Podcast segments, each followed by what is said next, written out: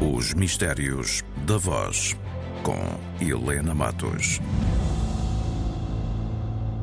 As cordas da prisão lá de fora metem medo.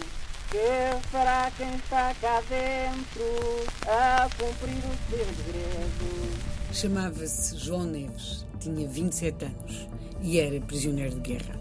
Cantava assim em agosto de 1918 no campo de prisioneiros de Merseburg. João Neves é um dos 6.500 portugueses que foram feitos prisioneiros após a Batalha de Lali na Primeira Guerra Mundial. Ele está prisioneiro desde 9 de abril de 1918, o dia em que 6.500 soldados portugueses foram feitos prisioneiros pelas tropas alemãs. 2.000 desses portugueses foram levados para o campo de Merseburg e é nesse campo que esta gravação teve lugar, a 8 de agosto de 1918. E aqui chegamos, não necessariamente ao mistério da voz, mas sim ao mistério da captação desta voz. Afinal, que os prisioneiros cantassem para amenizar a espera pela liberdade e as saudades da sua terra, não admira? Mas como é que foram gravados? Como e quem registou uh, os dados do homem que interpretava esses versos, de modo a que nós hoje possamos dizer que ele se chamava João Neves, tinha 27 anos, tinha sido feito prisioneiro a 9 de abril. O que é que se passa com estes versos que este homem cantava, este soldado cantava, num campo de prisioneiros na Alemanha em 1918?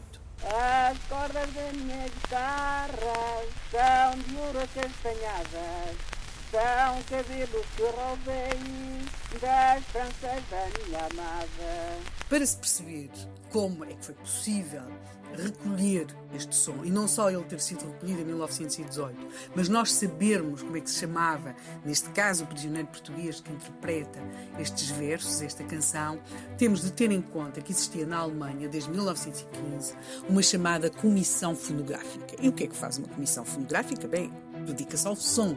Mais propriamente, esta comissão pretendia recolher sons, sons de vozes, de, de interpretações diferentes. Ora, diante daquilo que era a enorme diversidade dos campos de prisioneiros, e aqui quando falamos de, destes campos prisioneiros estamos a falar os campos de prisioneiros que uh, as tropas alemãs fazem no, durante a Primeira Guerra Mundial e levam para a Alemanha. Portanto, diante da imensa diversidade de homens que estavam naqueles campos, porque eles vêm de diferentes países, eles falam diferentes línguas, uh, têm diferentes sotaques, diferentes intuações, o presidente desta comissão, Alfred Dogen, vai de facto conseguir fazer essas recolhas de voz entre esses prisioneiros Estima-se que tenham sido gravados 1650 discos, mas eles não se limitam a recolher e a gravar, eles vão fazer muito mais. Eles vão, por exemplo, fazer para cada recolha uma espécie de ficha. E nessa ficha identificam o intérprete daquela recolha que estão a fazer, têm os seus dados individuais, eles terão mesmo chegado a fazer radiografias para determinar em que medida é que a produção de determinado tipo de sons condicionava não condicionava as cordas vocais dos intérpretes barra prisioneiros e por causa destas fichas nós sabemos que foram recolhidos sons, eh, digamos se quisermos, registros sonoros em dois presos portugueses no campo de Merseburg. Eh, estes dois prisioneiros são, e temos os seus dados biográficos, um é João Neves, que já aqui ouvimos, o outro é Agostinho Martins. Também sabemos que João Neves tinha 27 anos, nascera no Conselho de Santa Combadão e que o outro prisioneiro, Agostinho Martins, tinha 23 anos e nascera no Conselho de Viseu.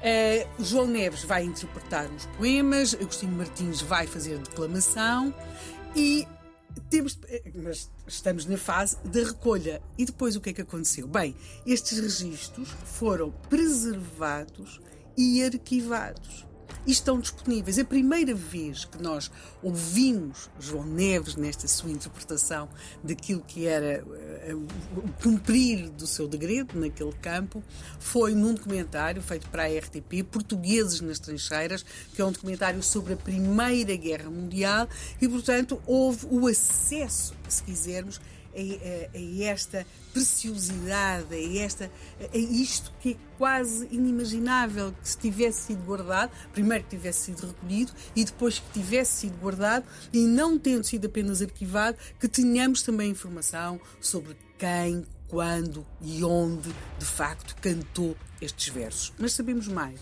Sabemos que João Neves sobreviveu à guerra, sabemos que regressou à sua terra, que teve uma vida longa e dele, de nós, a todos, a todos nós, ficou este tesouro que é a memória de quando, em 1918, ele, então ainda um jovem soldado, entretinha o seu tempo de espera pelo dia em que os portões se abrissem e ele deixasse de ser um prisioneiro de guerra cantando.